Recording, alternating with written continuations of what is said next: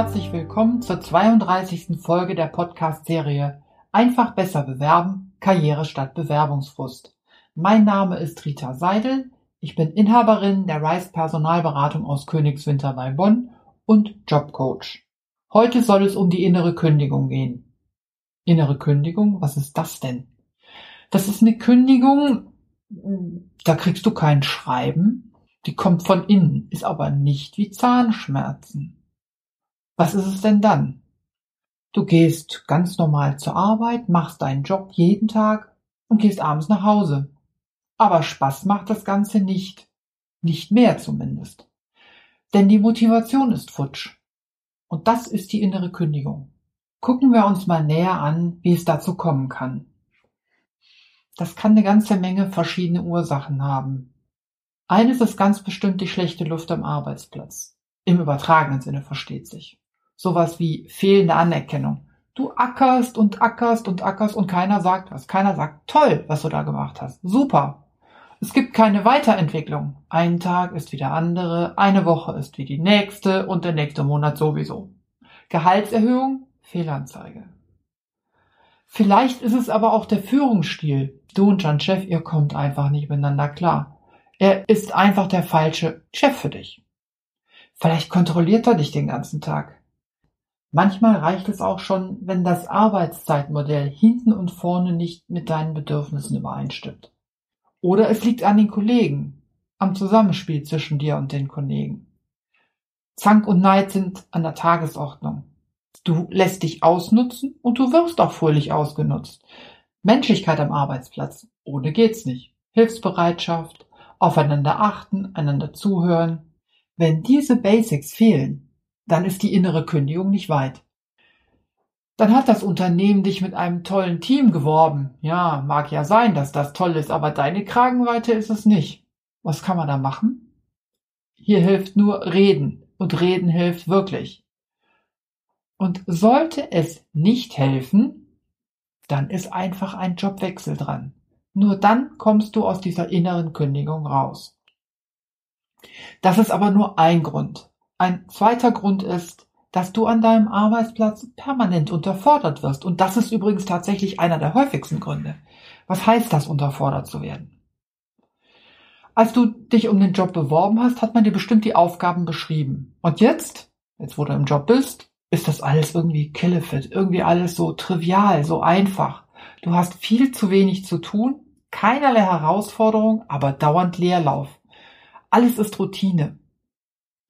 Und die richtige Herausforderung, die kannst du suchen wie die Stecknadel im Heuhaufen. Die gibt's nicht. Aber Achtung! Manche Unternehmen erwarten von dir Eigeninitiative. Und das ist gar nicht mal so selten. Das heißt, dass du dir deine nächste Aufgabe selbst suchen sollst, wenn du Leerlauf hast. Ja, vielleicht wartet dein Vorgesetzter einfach drauf, dass du kommst und sagst, hey, ich habe nichts zu tun. Chef, gib mir doch mal was. Auch hier hilft Reden.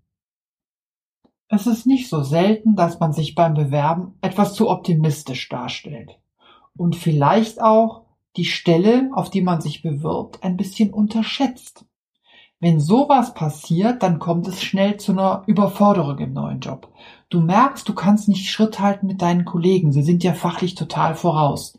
Das ist ein blödes Gefühl. Man möchte am liebsten im Boden versinken. Oder vielleicht liegt es auch an den Sprachen. Ihr seid immer wieder in internationalen Webkonferenzen, in Audiokonferenzen und es wird Englisch gesprochen. Deine Kollegen verstehen alles, aber du hast Mühe mitzukommen. Oder Thema Arbeitsphilosophie. Manche Unternehmen behaupten von sich agil zu arbeiten, machen aber in Wirklichkeit sehr viele Kompromisse. Wenn dein alter Arbeitgeber ein solches Unternehmen war und du kommst jetzt in ein Unternehmen mit einer reinen Scrum-Kultur beispielsweise, das kann richtig schwierig werden. Oder das Thema Hierarchie. Du bist es gewohnt, in einem Unternehmen zu arbeiten mit einer ganz klaren Hierarchie. Der Chef hat das Sagen. Das ist ein bisschen wie ein Kompass. Man weiß immer, wo vorne ist. Man weiß immer, wo man dran ist. Und wenn diese Hierarchie plötzlich da ist, dann steht man da und schwimmt und weiß nicht, wo oben und unten ist.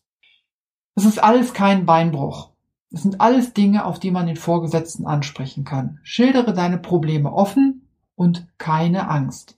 Es gab einen guten Grund, dass man dich eingestellt hat. Und dein Chef hat vielleicht eine tolle Idee für dich, mit der du gar nicht gerechnet hast. Und schwupp ist das Problem aus der Welt. Das kann sein, muss aber nicht. Im schlimmsten Fall muss einfach ein Jobwechsel her. Und dann lieber früher als später. Denn besser ein frühes Ende als ein Schrecken ohne Ende. Du fällst dauernd auf. Oh, das ist nicht schön. Du bist fachlich nicht voll auf der Höhe.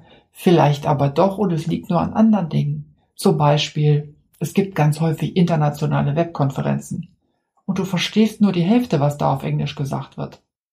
Reden ist immer der erste Schritt, und zwar ergebnisoffen ins Gespräch gehen. Dabei ist es aber auch wichtig, mit Selbstkritik zu agieren.